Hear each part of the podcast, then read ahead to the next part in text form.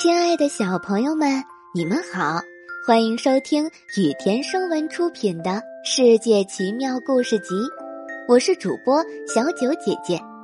接下来我会每天给你讲一个好听的小故事。今天我们要讲的故事是《月宫少年》。从前有个少年和一只猴子一起住在山坡上，因为少年的脸和身体都是通红的。也不知是谁开的头，大家都管他叫阿卡纳。阿卡纳忠厚善良，从来也不怨恨谁、怀疑谁、咒骂谁。不管别人在不在跟前，他都十分勤快的干活，并且细心的照料猴子。可是心术不正的猴子每天都懒洋洋的，拾柴、挑水、做饭这些活儿，他都让阿卡纳一个人去干。有一天，阿卡纳从山上捡回来一个核桃，他把核桃种在院子里。不久，核桃发了芽，飞快地长大。很快，桃子结了一树。贪得无厌的猴子想独吞这些果实，他灵机一动，想出一条毒计。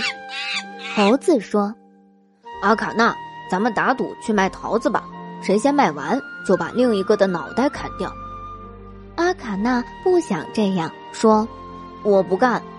猴子却不理会他，说道：“不干也得干。”猴子抢先夹起篓子，嗖嗖的爬到树上，把又红又鲜的熟桃子都摘下来，扔进自己的篓子，把篓子装得满满的，挑着走了。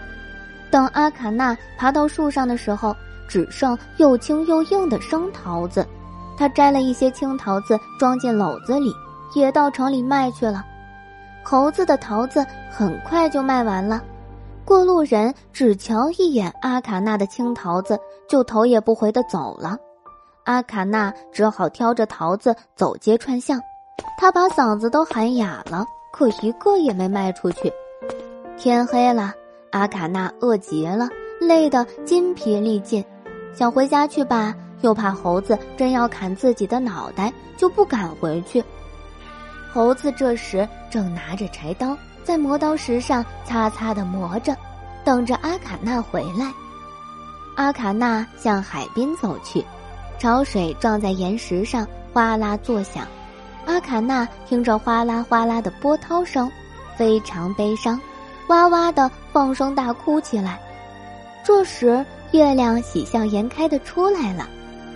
阿卡纳，为什么哭得这样伤心呀？阿卡纳听见这非常亲切的声音，往四周一看，竟没有一个人影。阿卡纳，看看我。阿卡纳一抬头，看见了月亮。月亮爷爷，请你救救我吧！我跟猴子打赌，输了要砍脑袋，吓得我不敢回家了。是吗？怪不得猴子正在磨柴刀呢，不要害怕，你是个善良的孩子。从今天晚上起，你可以住到月亮上来，我马上给你放下一顶轿子，你坐着它来吧。